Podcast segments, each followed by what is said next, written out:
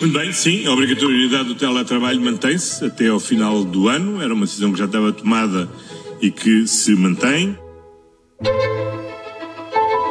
Viva! Está com o Expresso da Manhã. Eu sou o Paulo Baldaia.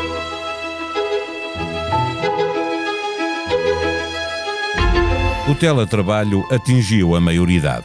Existe regulado no Código Laboral há 18 anos, fomos dos primeiros países da Europa a fazê-lo, mas o recurso a este mecanismo foi sempre residual até chegar a pandemia. O modo como nos organizamos, muito tradicional, com o empregador a querer controlar a execução de todas as tarefas, permanece. Mas há muita coisa que vai ter de mudar. Obrigados pela força das circunstâncias, vimos o teletrabalho generalizar-se e chegamos a ter mais de um milhão de trabalhadores em trabalho remoto. Os problemas começaram a surgir. É preciso garantir que as relações laborais se mantêm equilibradas, repartindo os ganhos e os custos, porque o teletrabalho veio para ficar. Se a habitação familiar passa a ser também local de trabalho, é preciso garantir que a empresa não se instala de armas e bagagens em casa do trabalhador. O direito de desligar é crucial para que o teletrabalho funcione. Mas será esta a melhor altura para alterar a legislação? Os sindicatos têm dito que não, temendo que as alterações no meio de uma imposição prejudiquem o trabalhador. Neste episódio, conversamos com o jornalista do Expresso, Sónia Lourenço, e recolhemos os testemunhos da líder da CGTP, Isabel Camarinha, e do líder da UGT, Carlos Silva. O Expresso da Manhã tem o patrocínio do BPI. O BPI tem tudo o que precisa para cada momento do seu dia a dia e tudo para antecipar o seu futuro. Banco BPI, Grupo CaixaBank. O futuro é agora. Viva Sónia, com a pandemia, uh, o teletrabalho, o mundo mudou para trabalhadores e empresas. Olá, mudou Paulo, mudou mesmo, mudou e mudou para sempre. Todos os especialistas apontam que não, não vai haver regresso ao passado.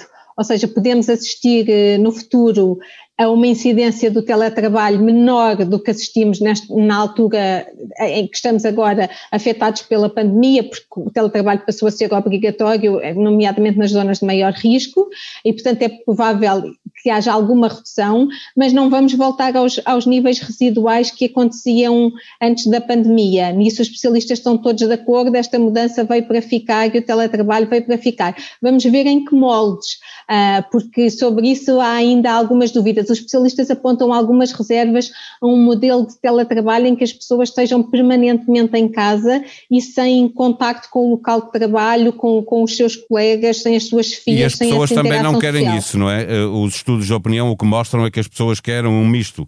Uh, metade do tempo a trabalhar em casa, metade a ir ao local do emprego. Exatamente, e é nesse sentido também que, que os especialistas uh, recomendam que esse é o caminho a seguir, seguir para o futuro, esse tal regime misto que, que referias, em que as pessoas estão algo, parte do seu tempo, parte dos dias, ou uma semana alternada, ou duas semanas alternadas, isso é, é tudo questões ainda em aberto a ver, mas parte do tempo estão em casa, beneficiando das vantagens do, do, do teletrabalho, da possibilidade de uma maior conciliação familiar, de não terem as despesas de deslocação para o local de trabalho e o stress do trânsito que todos passávamos, ou muitos, muitos de nós passávamos, uh, mas ao mesmo tempo mantêm as vantagens da interação social, uh, da interação com os seus colegas, com as FIAs, o que é bom para as empresas também em termos de, do reforço dos valores da organização e da coesão das equipas, e é bom também para a saúde mental das pessoas, porque levantam-se algumas questões sobre estarem excessivamente fechadas em casa. As propostas de lei que estão nesta altura na Assembleia da República e que deverão ser discutidas na próxima semana sobre o teletrabalho. A ideia passa por densificar um pouco mais, clarificar mais o, o que está previsto no Código de Trabalho, que é muito genérico, estava desenhado para uma realidade em que havia muito poucas pessoas em teletrabalho em Portugal, o que não acontece hoje sendo que muitas dessas propostas remetem para também esse tipo de, de copagamentos, esse tipo de decisões para a negociação coletiva. O problema é que uma análise que fizemos no, no Expresso recentemente mostra que os contratos coletivos, as convenções coletivas, mesmo as que foram negociadas e renegociadas e publicadas neste ano que já levamos de pandemia, continuam a deixar basicamente fora uh, o, o, tema do teletrabalho. É residual nas convenções que o abordam. Temos que aprender e temos que estar atentos àquilo que já vemos no mundo do trabalho, que é a desigualdade, por exemplo, de género entre homens e mulheres. Também existe aqui um perigo, se não for para todos igual, de, de termos as mulheres novamente a serem prejudicadas na carreira, porque eh, eh se acontecer que elas sejam, fiquem mais tempo elas em teletrabalho do que os homens. Essa, essa, é uma questão, essa é uma questão importante, haver aqui uma desigualdade na incidência do teletrabalho entre géneros e, e, e, há esse risco. E isso levanta também uma questão aqui muito importante, que é o teletrabalho não pode penalizar a evolução na carreira do, dos trabalhadores, dos profissionais, porque os estudos até mostram que a produtividade das pessoas em teletrabalho não, deixa, não fica abaixo de quem está no, no local, no local de trabalho, nas empresas, nos, a trabalhar presencialmente. Pelo contrário, há até estudos que apontam aqui ganhos de produtividade no, nos trabalhadores que estão em, em trabalho remoto e, portanto, as pessoas não podem ser penalizadas em termos de desenvolvimento de carreira. Eu penso que isso é uma das questões que, em termos de legislação, também tem de ser clarificada, no sentido que as pessoas que, que fiquem num sistema sistema misto ou, o que se vier a desenhar, mas que tenham uma parte, pelo menos, do seu tempo em trabalho remoto, não possam ser penalizadas pelos empregadores em termos de desenvolvimento de carreira. Uma última pergunta mesmo, e isso leva-nos ao, ao outro ponto eh, que é o direito de desligar, ou seja, quando o local de trabalho também é o local de habitação, de repente estamos sempre a trabalhar. Esse, esse, é um dos grandes riscos do teletrabalho. Mais uma vez, é um dos pontos onde o Código do Trabalho é omisso uh, e que importa clarificar, densificar, que fique bastante claro uh, na, na, legislação como é que o direito a desligar, no fundo, o direito a desligar, como é que isso funciona, nomeadamente a questão das horas a que o trabalhador, o trabalhador poderá ou não ser contactado ou ser chamado a, a trabalhar ou a desempenhar alguma tarefa. Um, ou, ou que não poderá. E eu penso que isso é uma das questões mais importantes que uma revisão da, da, legislação relativa ao teletrabalho terá, terá de focar, porque o risco é, como apontas, a pessoa ser constantemente contactada com, com solicitações, uh, porque, como, como disseste, o local a sua casa tornou-se o seu local de trabalho e, portanto, há o risco de, não se desligar, o que é, mais uma vez, perigoso em termos de, de saúde mental. É, é, o, o tempo de descanso é fundamental para que as pessoas desempenhem depois também bem, bem as suas tarefas e mantenham a, a sua saúde, senão corremos aqui um grande risco em termos de saúde pública. Saímos de um problema de saúde pública, que é a pandemia, para outro. A garantia de que o teletrabalhador mantém os mesmos direitos que o trabalhador que desempenha as suas funções na empresa é uma preocupação de todos os sindicatos. Para o GT, no entanto, o mais importante é fazer cumprir a lei que já existe e Carlos Silva defende que é melhor fazer as alterações necessárias apenas no final do próximo ano, longe destes tempos de imposição que vivemos como consequência da pandemia?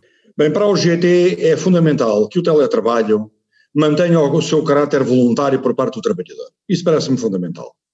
Depois, perceberem que da parte do Parlamento há um certo frenesim em avançar com uma certa regulamentação ou legislação sobre a matéria, quando ela já está legislada em, em aspectos que não são ainda aprofundados, mas já existe desde 2003 no Código de Trabalho, e que importaria aqui dar outra dimensão, até porque era uma figura residual e passa a deixar de ser residual, e portanto na pergunta que fizemos introdutória é algo que veio para ficar, com outra dimensão, com outra, com outra resistência para o futuro. Portanto, mantendo o voluntarismo da questão de parte dos trabalhadores, importa agora perceber o que é que custa o, teletrabalho para os trabalhadores e nós estamos disponíveis para discutir com o governo e com os partidos políticos que o teletrabalho tem que consagrar também para os trabalhadores não apenas um conjunto de deveres, mas um conjunto de direitos. O primeiro direito que nós queremos ver consagrado e que já estava consagrado, mas que entretanto os patrões não cumprem, e portanto o teletrabalho nas atuais circunstâncias serve para fugirem às responsabilidades, é que, por exemplo, muitas empresas continuam a temar não pagar o subsídio de refeição. Ora, um trabalhador em teletrabalho mantém na íntegra todas as condições remuneratórias que tem, no, no, como se estivesse no seu local de trabalho tradicional. Depois temos que avaliar os custos que um trabalhador suporta quando está em casa em teletrabalho. Tem computador portátil, é seu ou da empresa? Quem é que paga a internet? Quais são os custos de contexto a ele agregados? Quem é que paga a energia, o excesso de energia? Como é que concilia a vida privada com a vida profissional quando está em casa? Tem filhos pequenos? Tem ascendentes, tem colaterais, não tem responsabilidades, não é incomodado pelo vizinho que faz obras da parte de cima, da parte de baixo ou da parede do lado. Portanto, há aqui um conjunto de matérias que importa naturalmente aferir e essas sim, não no regime de atipicidade que, que, vivemos atualmente, não no regime de incerteza. Deixar que esta anormalidade se transforme outra vez em normalidade, parece-nos que seria oportuno, lá mais para o final do ano, princípio de 2022, avançar com uma regulamentação mais específica, mais profunda em relação ao teletrabalho e não estar a regulamentar no momento em que o teletrabalho é anormal e que efetivamente está numa situação de imposição por parte do Estado em função dos estados de emergência que temos vivido. Na mesma linha, a UGT não vê com bons olhos que se tome como base o que tem sido praticado atualmente numa situação de exceção criada pela pandemia da Covid-19. Isabel Camarinha aposta tudo na defesa da negociação coletiva como melhor forma de regular o teletrabalho. O trabalhador em teletrabalho tem que ter igualdade de tratamento relativamente aos trabalhadores que estão nas instalações das empresas. Para a CGTP, qualquer alteração à legislação tem que assegurar os direitos dos trabalhadores em teletrabalho, nomeadamente o, o teletrabalho ser feito apenas com o acordo do trabalhador, haver reversibilidade caso o trabalhador considere que deixa de ter condições para prestar o, o trabalho desta forma e também uh, o assegurar que é à empresa que compete o pagamento de todas as despesas inerentes ao trabalho. Isto implica que é a empresa que tem que fornecer as ferramentas e equipamentos, eventualmente mobiliário e também pagar o acréscimo de despesas que o trabalhador tenha caso esteja a prestar o trabalho a partir da sua residência. Também é preciso assegurar que o trabalhador em teletrabalho tem todas as condições de segurança e saúde, nomeadamente em relação a acidentes de trabalho e que tem os seus direitos garantidos no que se refere à participação em organizações coletivas eh, dos trabalhadores, eh, nomeadamente à atividade sindical, ao direito de greve, à participação em plenários e ao exercício desses direitos de receber informação sindical e outros que todos os trabalhadores têm que ter. Portanto, qualquer alteração legislativa que haja tem que garantir que, de facto, são cumpridos os direitos dos trabalhadores em teletrabalho. Hoje é dia de voltar a ter edição semanal do Expresso nas bancas e disponível online. A história que faz a manchete fala-nos do que nos espera, ou melhor, do que vamos ter de fazer para justificar a chuva de milhões que vai chegar da Europa. Há reformas estruturais que o governo vai ter de fazer, mas que está para já a negociar em segredo com Bruxelas. Por cá, iniciou-se o movimento MeToo. Depois da denúncia da atriz Sofia Arruda, em entrevista a Daniela Oliveira na SIC, de que foi vítima de assédio sexual, sucedem-se outros testemunhos para ler em expresso.pt. Na capa da revista, Luís Miguel Sintra, em entrevista, afirmando que não tem medo de morrer, tem a vontade de continuar. Expresso da Manhã é um podcast diário que pode subscrever nas plataformas digitais SoundCloud, Spotify e Apple Podcast. A sonoplastia deste episódio foi de João Luís Amorim. Tenham um bom dia, um bom fim de semana. Nós voltamos na segunda-feira. Até lá.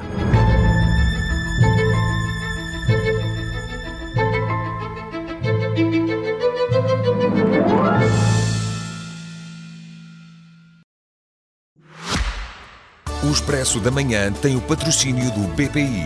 O BPI tem tudo o que precisa para cada momento do seu dia a dia e tudo para antecipar o seu futuro. Banco BPI. Grupo CaixaBank. O futuro é agora.